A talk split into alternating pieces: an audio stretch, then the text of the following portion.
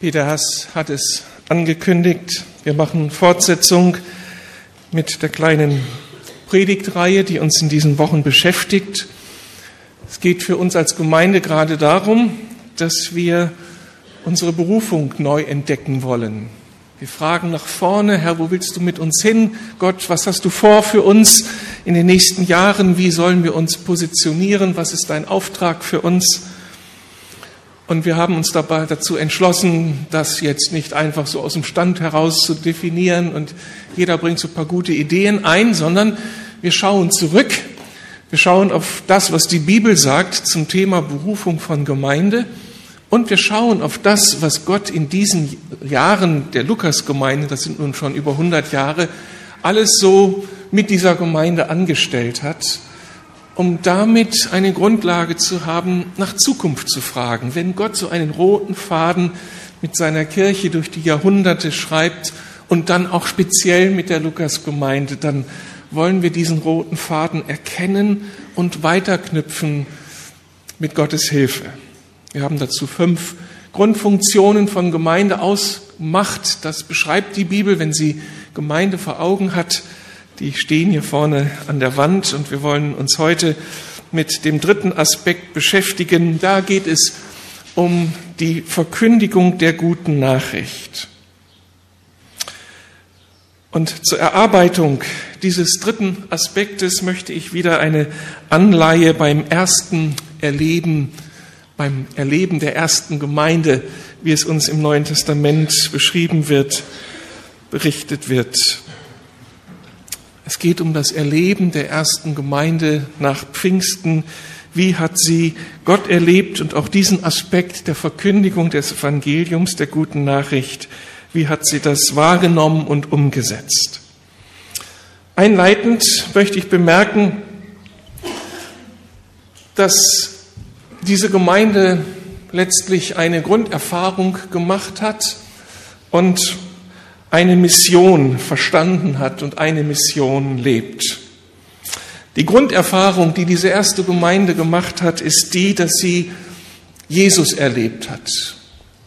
Das, was diese Gemeinde ausmacht, ist unverrückbar, unauslöschbar mit dem Namen Jesus Christus verbunden. Sie haben die Menschen, die Leiter dieser Gemeinde, viel mit Jesus erlebt, als er drei Jahre mit ihnen unterwegs war. Dann haben diese Menschen im Namen Jesu die gute Nachricht verkündigt und viele haben begriffen, dass Jesus der Schlüssel ist, um zu Gott zu finden. Sie haben erlebt, wie Christus ihr Leben verändert hat, wie er ihnen die Angst genommen hat, Zukunftsängste, materielle Ängste, wie er ihr Leben umgestaltet hat. Diese Menschen, die damals mit Jesus unterwegs waren, haben begriffen, dass Jesus lebt, dass Jesus eben nicht am Kreuz hingerichtet wurde und das war jetzt seine Mission, sondern er ist auferweckt worden und er lebt. Und diese seine Auferstehung und damit diese seine Präsenz mitten in dieser Welt macht den riesigen Unterschied aus. Und diese Erfahrung nun hat die Gemeinde beseelt und zu dieser Mission geführt, zu dieser Aufgabe geführt. Das muss jetzt unsere Umgebung hören. In Apostelgeschichte 4, Vers 20 sagen Petrus und Johannes, so zwei Schlüsselfiguren der Gemeinde, als sie ausgebremst werden sollen durch die religiösen Führer ihrer Zeit, die sie da zur Seite genommen hatten, festgesetzt hatten und die ihnen Redeverbot erteilten. Und ihre Antwort war, wir können nicht verschweigen, was wir gesehen und gehört haben. Das war nicht ein bisschen Theorie. Sie haben eine, in einer Art und Weise Gott, Jesus erlebt, dass sie reden mussten. Das war die Erfahrung der ersten Gemeinde und das ist letztlich die Erfahrung dann von Gemeinde durch die Jahrhunderte. Das macht Kirche aus. Diese Grunderfahrung, Jesus lebt. Und Jesus ist in meinem Leben präsent und er ist an meinem Leben orientiert, interessiert. Und darüber muss ich reden. Das hat uns auch als Lukas-Gemeinde immer in Bewegung gesetzt. Wir haben natürlich auch dadurch leben können und sind dadurch gewachsen, dass wir nach dieser Grunderfahrung angefangen haben, über unseren Glauben zu reden. Ich habe am letzten Sonntag schon erzählt, wie das in den ersten Jahrzehnten aussah und habe da besonders von den großen Zeltevangelisationen erzählt in den 50er Jahren, wo in großem Stil das Evangelium den Berlinern gesagt wurde und viele Menschen zum Glauben kamen. Solche Zeltevangelisationen, wie man das damals nannte, gab es dann auch in den 60er Jahren. Irgendwie war das Bedürfnis, Menschen zu locken, Menschen zu gewinnen für den lebendigen Gott.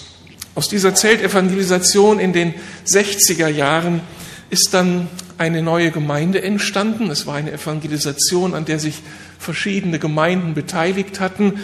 Und es ist daraus die Gemeinde entstanden, die später die Südsternkirche wurde.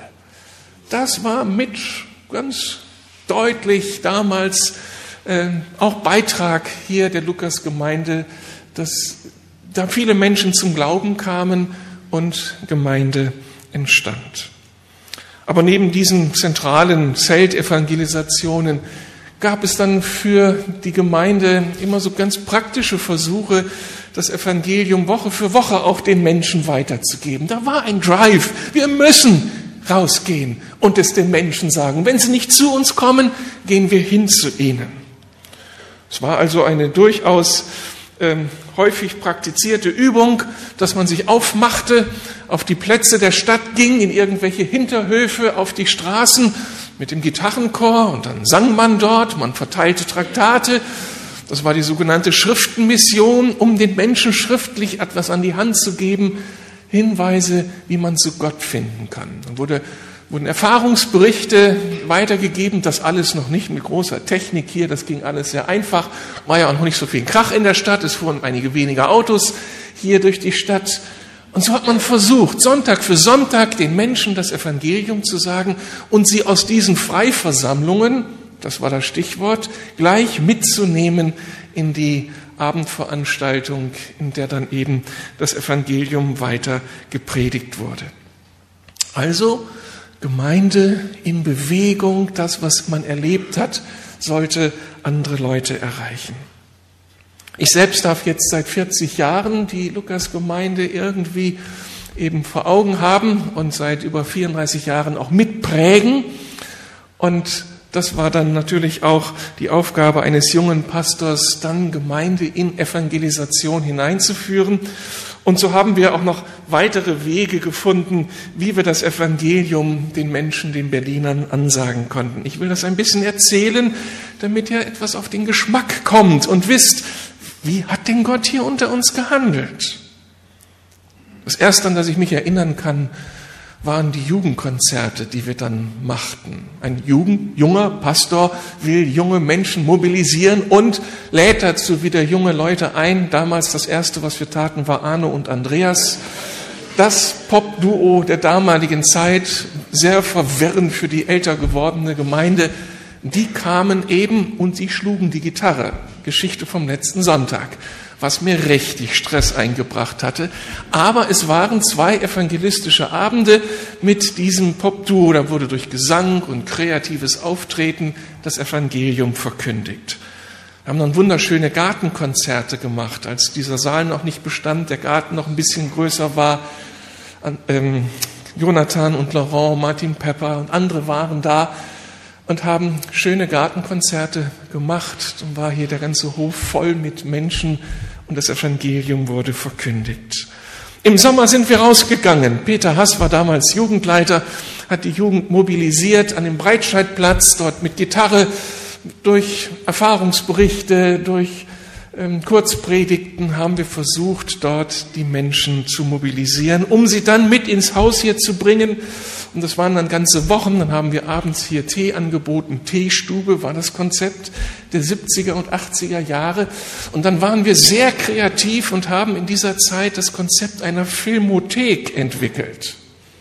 Filmothek das bedeutete also, abends wurde ein Film gezeigt, zu dem konnte man konkret einladen und danach sind wir mit den Gästen ins Gespräch gekommen bei einer Tasse Tee. Ostern, Sommer, Das waren große Möglichkeiten, Jugendliche zu sammeln. So gab es hier dann immer die Osterseminare mit Jugend mit einer Mission, die Sommerevents mit Jugend einer Mission, weil die Gemeinde so im Herzen der Stadt lokalisiert war, sammelte sich hier alles. Und von hier aus haben wir dann Einsätze hinein in die Stadt gemacht mit Pantomimengruppen, mit Musikgruppen und haben versucht, eben den Menschen das Evangelium nahezubringen. Wir fingen dann an, Gemeindefreizeiten zu organisieren. Und diese Gemeindefreizeiten in Niedenstein, in unserer damaligen Tagungsstätte des Mülheimer Verbandes, war ein echter Ort des Segens. Die Menschen, die als Nichtchristen damit hingingen, kamen als Christen nach Hause. Einige unter uns haben sich damals entschieden. Es waren sehr intensive Zeiten vor Gott und mit Gott. Und dann entdeckte ich das Konzept des Grundkurs des Glaubens. Zwölf Wochen lang, einmal in der Woche, ein Treffen zu einem biblischen Thema.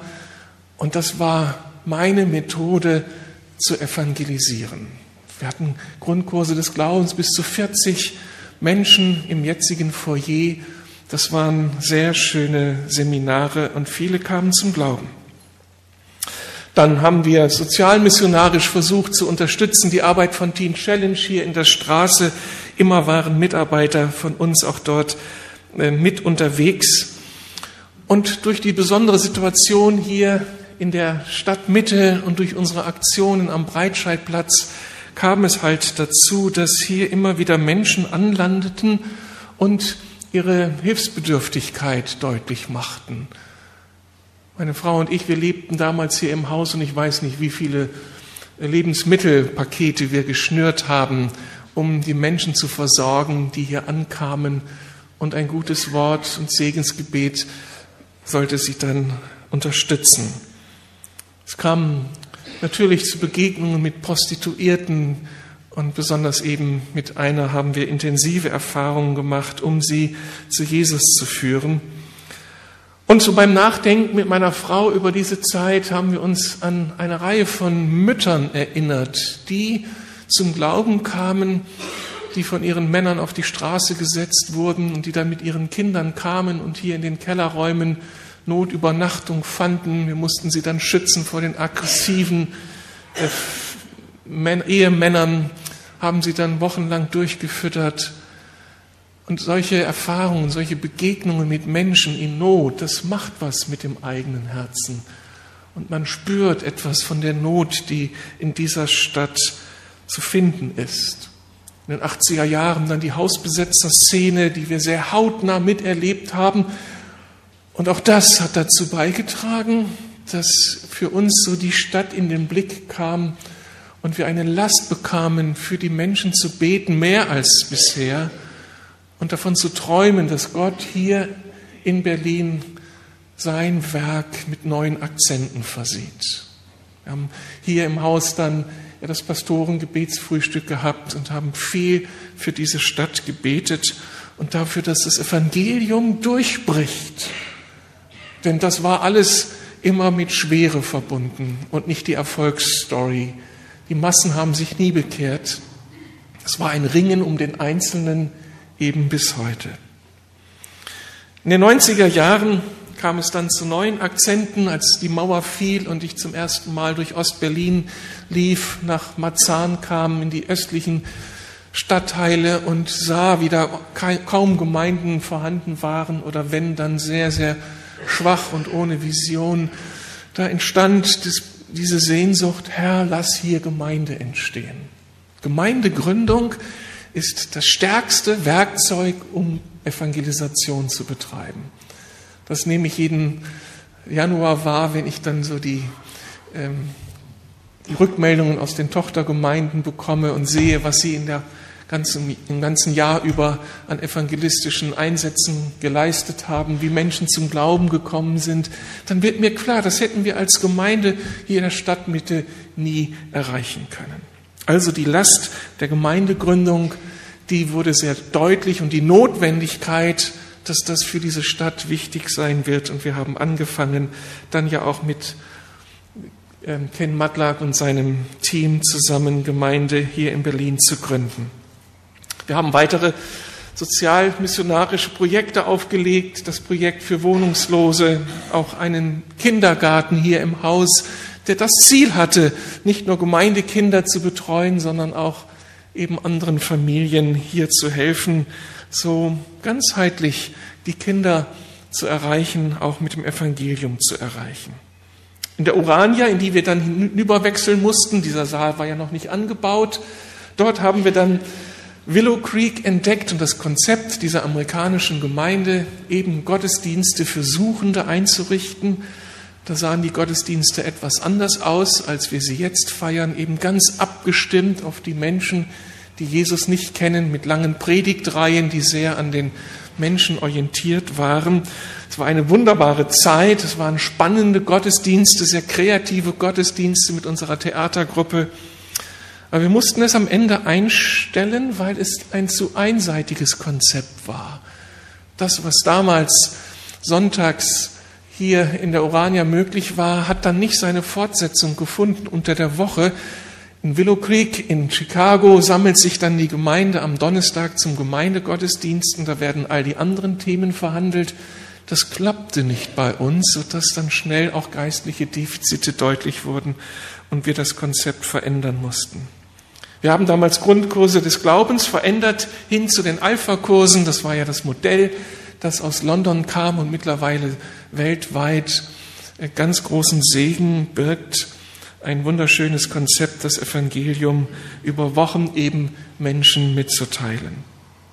Auf unseren Kinderfreizeiten haben sich regelmäßig junge Menschen für Jesus entschieden und dann waren Mitarbeiter der Gemeinde auch immer in übergemeindlichen missionarischen Initiativen tätig, wie in der IVCG, der Internationalen Vereinigung christlicher Geschäftsleute, also ein evangelistisches Programm für Führungskräfte aus allen Bereichen der Gesellschaft. Oder bei Campus für Christus, der Studentenmission, die uns ja sehr vertraut ist. Die letzten zehn Jahre dann war der Hauptakzent die Gründung von Gemeinsam für Berlin mit dieser Überzeugung, dass wenn wir die Kirche Jesu Christi wieder zusammenführen, wenn wir gemeinsam für die Stadt beten, gemeinsam für die Stadt denken, dann ist das ein starkes Zeugnis für die Stadt. Dann bereitet das auch den Boden vor für das Evangelium, denn Jesus sagt, an der Einheit der Christen sollen Menschen eben auch Gott entdecken können. Wir haben weitere, äh, weitere Gemeinden gegründet in Pankow, im Prenzlauer Berg. Wir haben wieder angefangen, am Potsdamer Platz zu evangelisieren. Arnold Pust hat sich auf die Kiste gestellt mit anderen zusammen und dort das Evangelium gepredigt, anknüpfend an das also, was in den Anfangsjahrzehnten unsere Gemeinde ausgemacht hat. Wir haben hier vor Ort uns vernetzt mit den anderen Kirchen und auch Religionsgemeinschaften, um für den Frieden der Stadt da zu sein, Versöhnung zu wirken und die Aggression herauszunehmen, auch zwischen den unterschiedlichen Religionen. Letztlich ein Beitrag dazu, dass Menschen anfangen, sich wieder an Gott zu orientieren und nach Gott zu fragen. Und das Letzte, was wir etabliert haben, ist der Farbwechsel dieser Crashkurs des Glaubens an einem Wochenende. Wir verkündigen das Evangelium an diesem Wochenende den beteiligten Menschen. So haben wir versucht, das eben umzusetzen, was die erste Gemeinde ausgemacht hat. Begeisterung von Gott führt dazu, dass wir reden müssen über unseren Glauben. Nun erlebt diese erste Gemeinde allerdings, wie dieses öffentliche Auftreten für Jesus nicht von allen mit Beifall bedacht wird, sondern wie das Widerstand hervorruft. Ich habe schon angedeutet, Petrus und Johannes müssen vor die Religionsbehörde in Jerusalem und man will sie einschüchtern und verbietet ihnen das Reden. Am Ende droht man ihnen mit Gefängnis, wenn sie weitermachen. Und mit dieser Nachricht gehen sie jetzt zurück in die Gemeinde und dann lesen wir in Apostelgeschichte 4, was dort dann geschah. Ich lese den Predigtext Apostelgeschichte 4 ab Vers 23.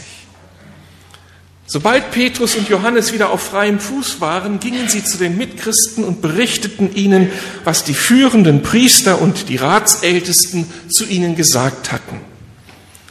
Die Reaktion der Versammelten auf das, was sie hörten, war, dass sie sich alle gemeinsam und einmütig an Gott wandten. Mit lauter Stimme beteten sie, du großer Herrscher, du bist es, der den Himmel, die Erde und das Meer geschaffen hat, das ganze Universum mit allem, was darin ist.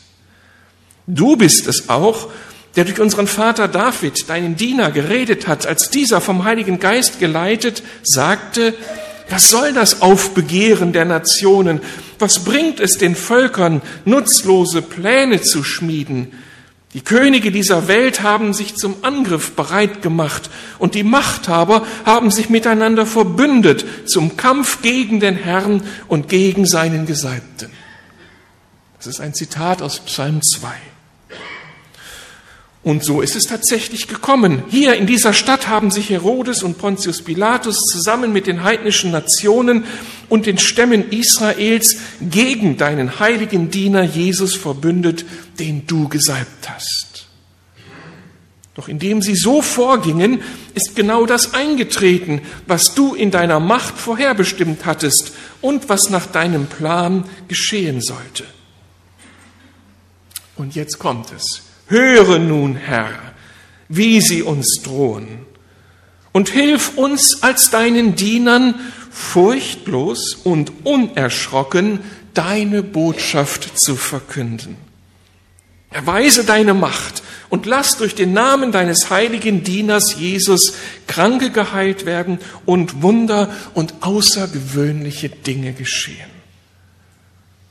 Nachdem sie in dieser Weise gebetet hatten, bebte die, Ort, die Erde an dem Ort, an dem sie versammelt waren, und sie wurden alle mit dem Heiligen Geist erfüllt und verkündeten die Botschaft Gottes weiterhin frei und unerschrocken. Soweit Gottes Wort. Amen. Lasst mich nochmal beten. Jesus, hilf jetzt, dass dein Wort uns erreicht und dass es etwas bewegt in unserem Leben. Amen. Was trägt dieser Text bei zu unserer Frage nach der zweiten Grundfunktion, dritten Grundfunktion der Gemeinde, Verkündigung der guten Nachricht?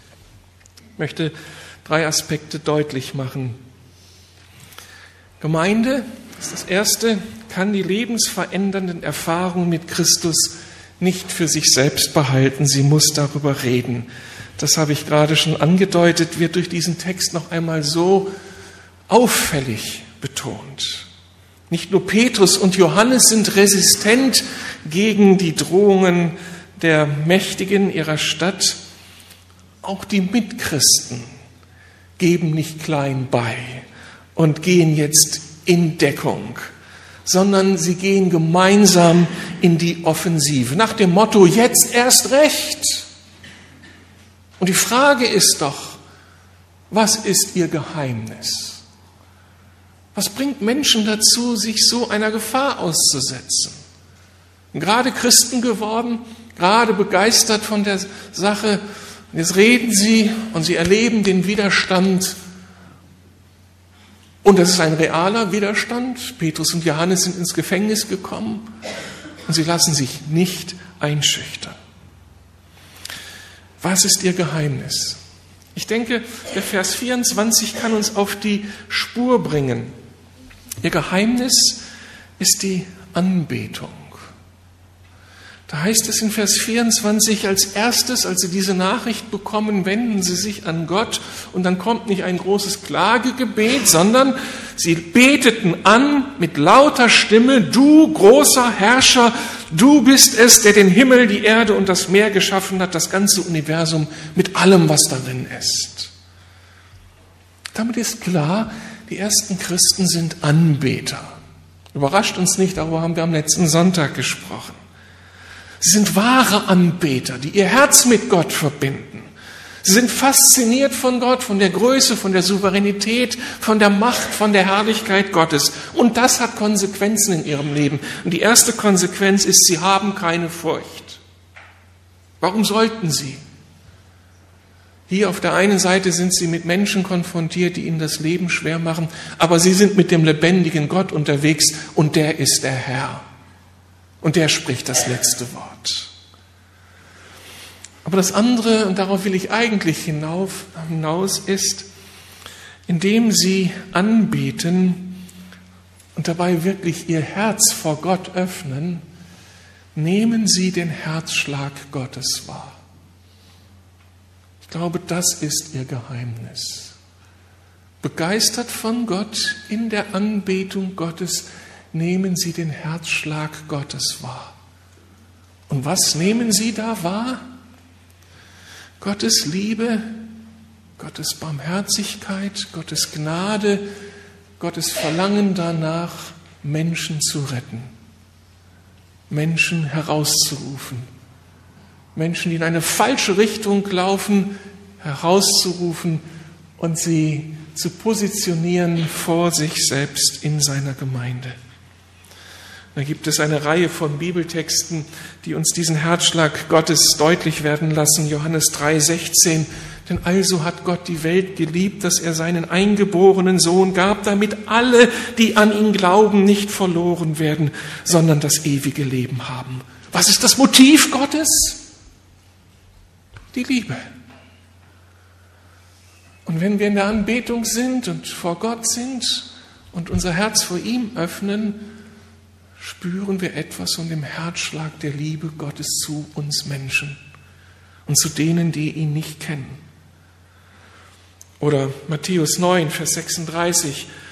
Als Jesus die Scharen von Menschen sah, ergriff ihn tiefstes Mitgefühl, denn sie waren erschöpft und hilflos wie Schafe, die keinen Hirten haben. Und darum sagte er dann zu seinen Jüngern, betet um Arbeiter, die helfen, die Ernte einzubringen. Aber Jesus hat ein tiefes Mitgefühl. Wenn wir Jesus anbeten, dann werden wir diesen Herzschlag wahrnehmen. Nicht nur den Herzschlag Jesu für uns und jetzt für unsere Notlagen, sondern seinen Herzschlag auch für die Menschen, die gar nichts von der Liebe Gottes kennen. Oder ich denke an Matthäus 28, wo Jesus seinen Missionsbefehl gibt und die Menschen, die Jünger rausschickt, dass alle Nationen dieser Welt das Evangelium zu hören bekommen. Oder ich denke an 1 Timotheus 2,4, wo geschrieben steht, dass Gott will, dass alle Menschen errettet werden und zur Erkenntnis der Wahrheit kommen. Das ist auf dem Herzen Gottes. Und wenn wir wirklich Anbeter sind, wenn wir wirklich Anbeter sind, und Anbetung nicht nur als Moment geistlicher Wellness erleben, ist einfach so gut, die schöne Musik und die Gemeinschaft mit Menschen, wenn es mehr wird und es uns wirklich um den lebendigen Gott gibt, geht, dann färbt er ab auf uns.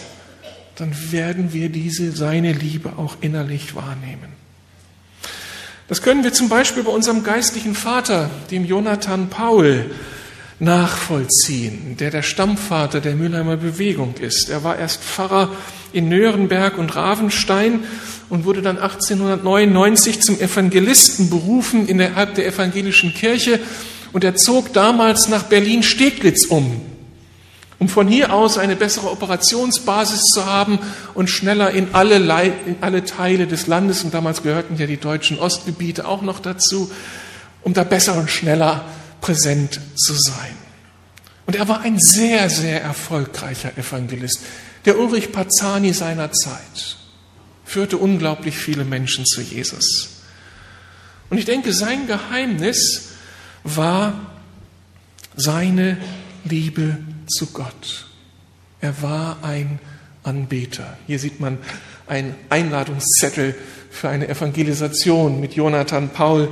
Ganz interessant zu lesen. Er kam aus Steglitz bei Berlin. Das waren noch andere Zeiten damals. Aber zurück zu ihm. Er war ein Anbeter.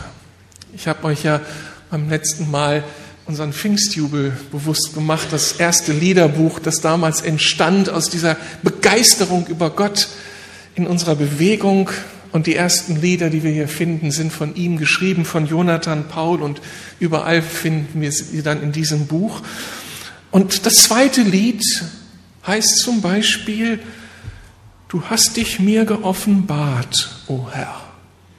in großer Huld, ein altes Wort für Gnade, für Barmherzigkeit. Du trägst als Hirte mich so zart mit liebender Geduld. Man hat den Hirten vor Augen, der da so ein kleines Lamm äh, trägt, weil es irgendwie nicht mehr laufen kann. Drum bete ich dich an. Mein Gott, ich bete an. Aus tiefstem Herzen, wie ich kann, bet ich dich, Jesus, an. Auch wenn das Lied in einer Sprache geschrieben ist, die mittlerweile nicht mehr unsere ist, jedes Mal, wenn ich dieses Lied singe, berührt es mich. Hier betet jemand Jesus an. Begeistert von Jesus. Oder das vierte Lied heißt, zum Himmel schaue ich empor, wo man dich preist im höheren Chor. Da wird in mir die Sehnsucht kund. Herr, stelle mich auf höheren Grund. Nach dir, nach dir verlangt mein Herz. Zieh mich, Herr Jesus, himmelwärts. Nur so in deiner Gegenwart wird Geist und Sinn gesund. Herr, stelle mich auf höheren Grund. Dieser Mann hatte eine Liebe zu Jesus. Und die drückte er aus in neuen Liedern, in vielen Gebetszeiten, ein Anbeter. Und was passiert? Die erste Strophe des dritten Liedes heißt, ich möchte es jedem verkünden, was du für mich, Jesus, vollbracht. Ich habe Vergebung der Sünden, Erlösung von all ihrer Macht. Ich bin selig schon hier, ewig Anbetung dir. Du bist, du Herr bist mein Teil, du gibst völliges Heil, ewig Anbetung sei dir. Hier haben wir es auf den Punkt gebracht. Begeistert, überwältigt von Jesus in der Anbetung ruft er aus, ich möchte es jedem verkünden. Und das hat er dann auch getan, wie ein Weltmeister. Und dass ihn wirklich Liebe dann ausgemacht hat, die Liebe des Vaters zu den Menschen. Das beschreibt sein Biograf, Biograf Jonathan Paul in dieser Biografie. Das beschreibt sein Biograf Ernst Giese, mein, erst mein Vorgänger hier, mein unmittelbarer Vorgänger in der Lukasgemeinde. Er beschreibt es in dieser Biografie von Jonathan Paul. Erzählt er, ich will nur ein Beispiel hier nennen, von einem Nachteinsatz mit der damaligen Mitternachtsmission.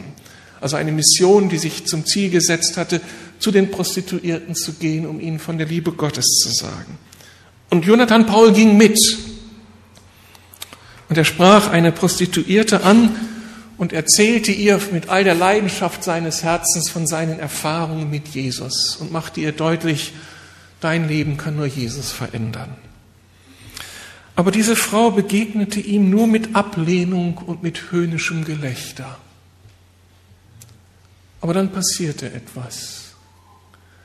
Jonathan Paul in diesem Gespräch, diese Ablehnung, dieses Gelächter wahrnehmend, fing an zu weinen.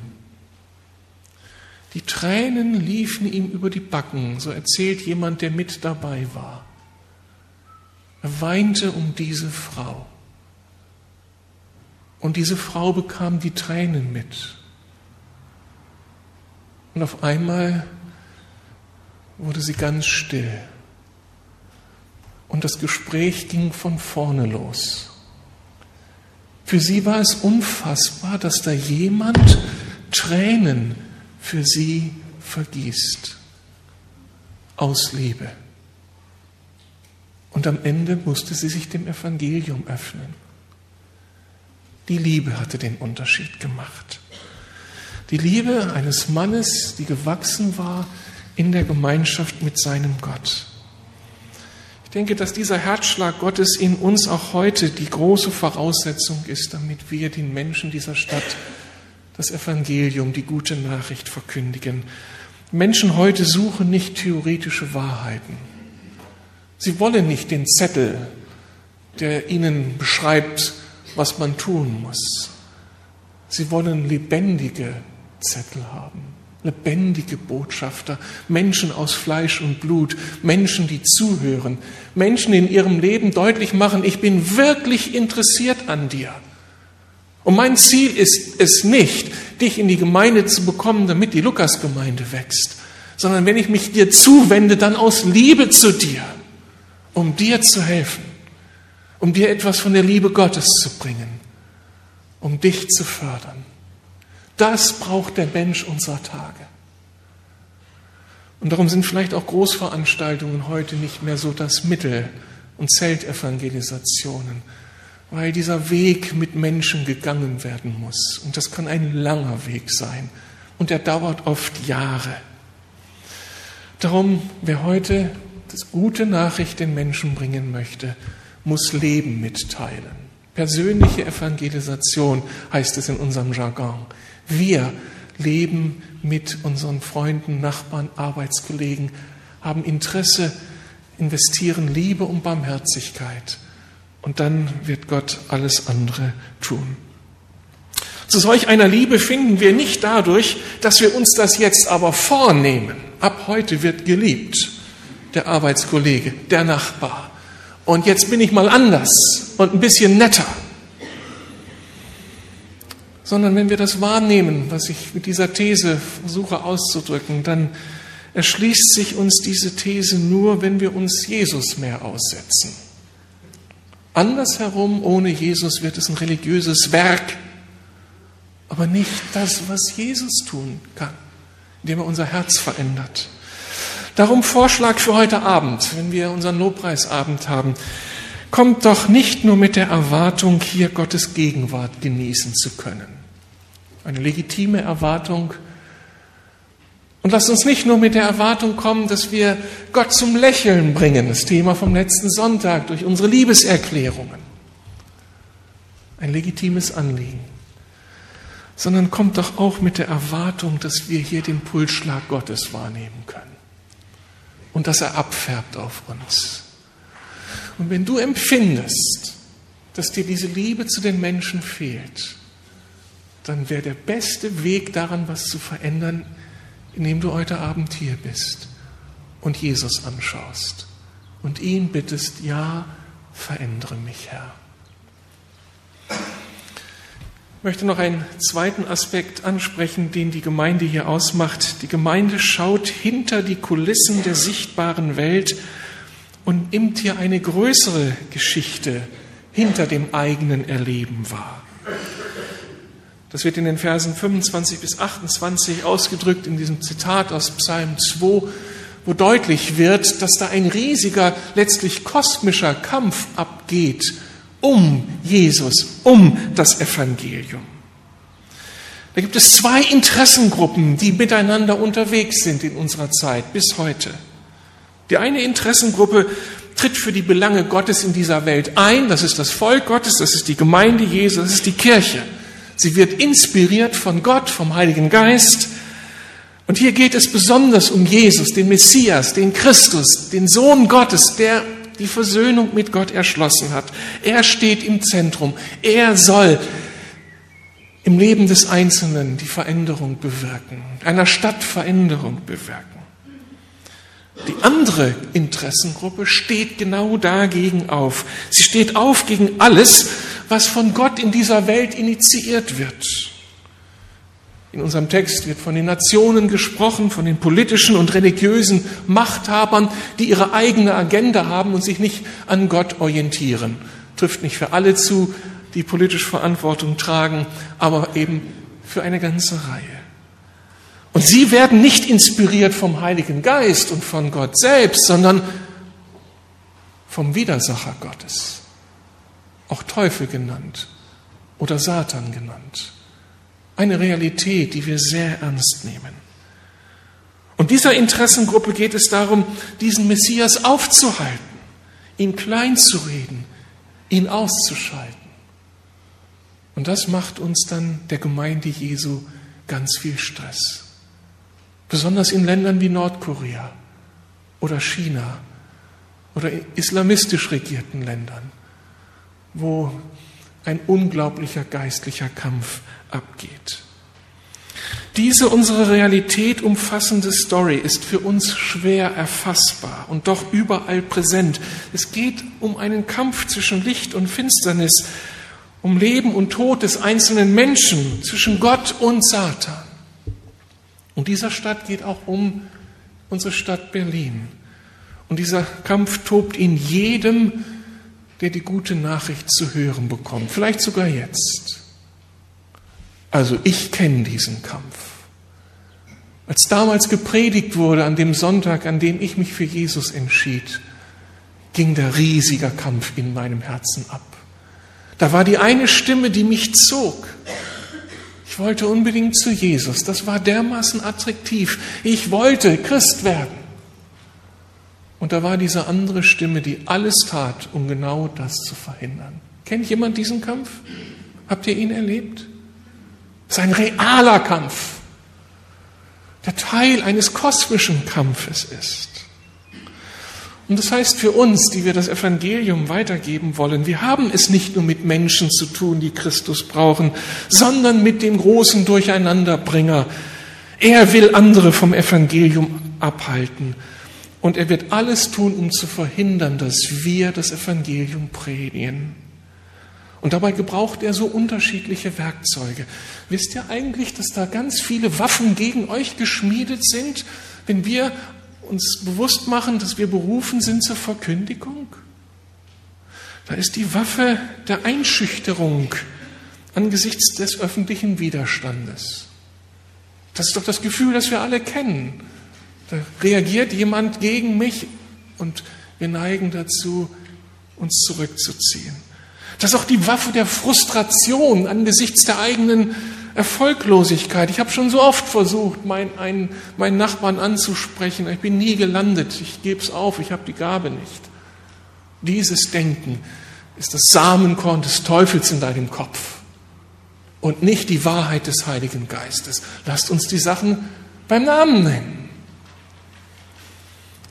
Da ist die Waffe des, der theologischen Streitigkeiten in der Gemeinde um das richtige Evangelium.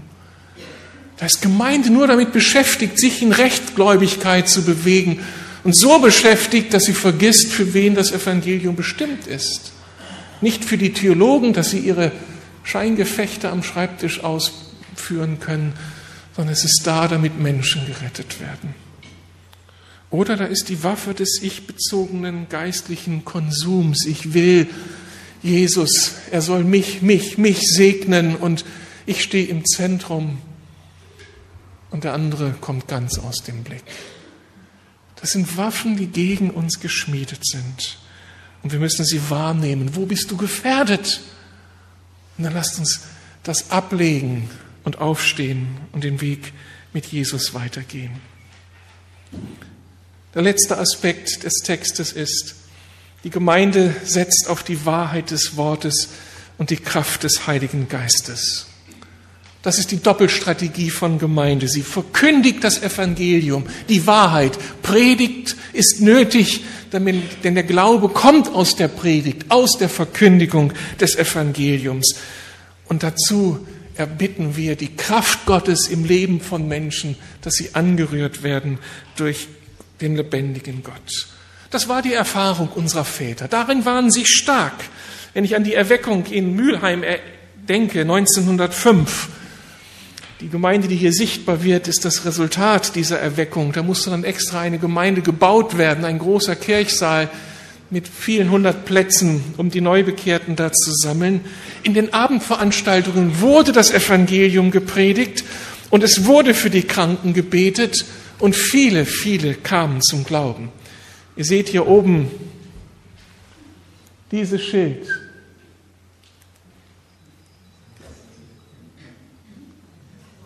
Dieses Schild kann man jetzt nicht lesen, ich sage euch, was da steht. Da steht ein Zitat aus Jesaja 53. Für wahr, er trug unsere Krankheit und lud auf sich unsere Schmerzen. Bis vor fünf Jahren hing dieses Schild immer noch dort. Jetzt haben sie es abgenommen, nicht mehr, nicht weil sie das nicht mehr glauben, was da steht. Äh, euch müsste sie mal fragen, warum eigentlich, ja. Aber nicht aus den gerade angedeuteten Gründen. Aber das war die Erfahrung damals. Ja, Jesus heilt Menschen und das erschließt Menschen die Nähe Jesu und den Weg zu Gott. In unserer heutigen Zeit brauchen wir wieder dieses Gesamtpaket des Evangeliums. Wort und das Zeichen.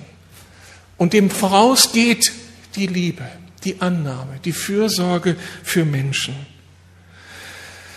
Die Beobachtung an diesem Text ist, dass die Erwartung der Gemeinde nicht ist, dass ihre Pastoren, ihre Leiter, die Apostel Menschen der Verkündigung, Menschen der Wunder sind, sondern sie alle beteten, lass das geschehen unter uns und durch uns. Jedes Gemeindeglied lebte in diesem Spirit, ich will Botschafter Jesu sein und in der Kraft des Geistes. Und das ist eben etwas, was uns so geraubt ist, diese tiefe Geborgenheit darin, das ist meine Berufung. Darum möchte ich das jetzt sehr bewusst über jeden von euch hier proklamieren und aussprechen, der Jesus kennengelernt hat und Christ geworden ist. Du bist berufen und befähigt, deine Mitmenschen zu lieben. Nicht aus dir, sondern in der Kraft Gottes. Dazu bist du berufen und befähigt durch den Heiligen Geist. Und du bist berufen und befähigt, für deinen Nachbarn, deinen Arbeitskollegen, deinen Freund, Freundin, Gemeindeglied zu beten und die Kraft Gottes für sie zu erbitten. Dass ihnen von Gott Hilfe zukommt, Heilung oder sonst was. Dazu bist du berufen und befähigt und nicht nur ich und die Pastoren, die hier vorne stehen, sondern du. Kannst du mal dich selbst anschauen, mit dem Finger auf dich weisen, ich bin dazu berufen und ich bin dazu befähigt. Alles andere ist nicht mehr Wahrheit. Du bist berufen, die gute Nachricht Gottes zu sagen. Warum? Weil du von Christus errettet bist. Warum? Weil du ein Sohn oder eine Tochter des lebendigen Gottes bist. Warum? Weil der Heilige Geist in dir Wohnung gemacht hat und in dir lebt, auch wenn du das gar nicht fühlst. Warum? Weil du eine neue Kreatur bist durch Christus. Gerechtfertigt, geheiligt, angenommen, geliebt. Das alles ist Wahrheit über deinem Leben. Darum kannst du das Evangelium den Menschen sagen. Warum? Weil Gott dich da positioniert hat, wo du lebst und arbeitest, weil du dort berufen bist, sein Werkzeug zu sein, weil du ein Botschafter des lebendigen Gottes bist. Kriege ich da mal ein Amen? Und ich hoffe, ich hoffe, dass ich damit die Lüge in vielen von uns brechen kann, die das alles verneint weil du dich irgendwie schuldig fühlst, irgendwie als Versager, irgendwie als jemand, der es doch nie gebacken bekommt. Das ist Lüge. Jesus lebt in dir. Und wenn das wahr ist, dann geschieht eben der Rest, dass wir als Gemeinde, auch wir, weitere Bestätigung und Freisetzung durch den Heiligen Geist erfahren, hier steht im Text, nachdem sie diese, auf dieser, in dieser Weise gebetet hatten, bebte die Erde an dem Ort, an dem sie versammelt waren. Sie wurden alle mit dem Heiligen Geist erfüllt und verkündeten die Botschaft Gottes weiterhin frei und unerschrocken.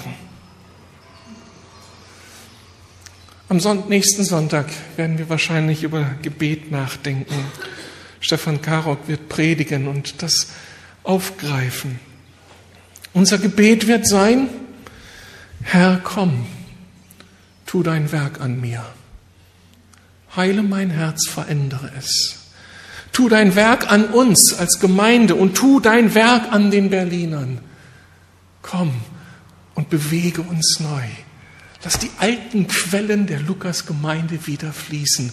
Und das sind die Quellen der Kraft Gottes und der Liebe des Vaters und der Erlösungsgnade unseres Herrn Jesus Christus. Wie kannst du Gott zum Lächeln bringen? Indem du sein Herz in der Anbetung durch deine Liebeserklärung berührst. Aber dann auch, indem du dein Herz berühren lässt von seiner Liebe und sein Botschafter wirst. Und jedes Mal, wenn du dann an die Tür des Nachbarn klopfst oder in der Pause mit deinem Arbeitskollegen sprichst, ist der Himmel total gespannt und schaut der Vater auf dich. Schau mal, mein Sohn, meine Tochter, sie tragen meinen Pulsschlag in ihrem Herzen. Dazu möchte ich gehören. Amen. Wir haben nicht mehr die Zeit, die ich gerne gehabt hätte, aber es kommen mir noch weitere Sonntage. Ich schlage vor, wir stehen auf und ich bete für uns alle ein Segensgebet und wer innerlich Ja sagen möchte zu diesem Segensgebet, der empfängt das im Glauben, was ich beten werde an Zuwendung durch Gott.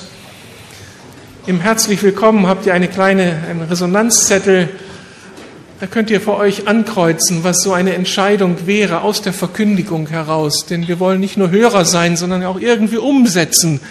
Die Frage ist, was ist in deinem Leben dran? Vielleicht besinnst du dich darauf und ziehst für dich Konsequenzen.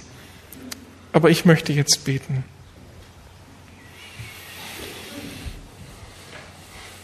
Lieber Herr Jesus, in der ganzen Vorbereitung der Predigt wird mir wieder bewusst, wie großartig das ist, was du mir geschenkt hast und was das für ein Privileg ist, dass ich zu den wenigen gehören darf, die unter diesen Millionen von Berlin dich kennen dürfen, nicht als eine Chiffre, nicht als ein, ein Statement, sondern dich als Person kennen dürfen. Du hast mein Leben verändert, du hast mich verändert, du hast mir eine unglaubliche Zukunft erschlossen und jedem von uns, der dir hier nachfolgt, danke dafür.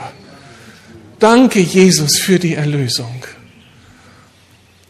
Und danke, dass du so unglaublich herrliche Sachen über unser Leben aussprichst, obwohl das so gegen meinen Verstand und gegen meine Gefühle ist. Ich bin geliebt, gerechtfertigt, geheiligt, ausgesondert, berufen, begabt. Du bist für mich, auch wenn ich dir oft so was anderes anbiete. Aber es ist die Wahrheit. Du bist da und hast uns berufen und gesandt und befähigt in deinem Geist.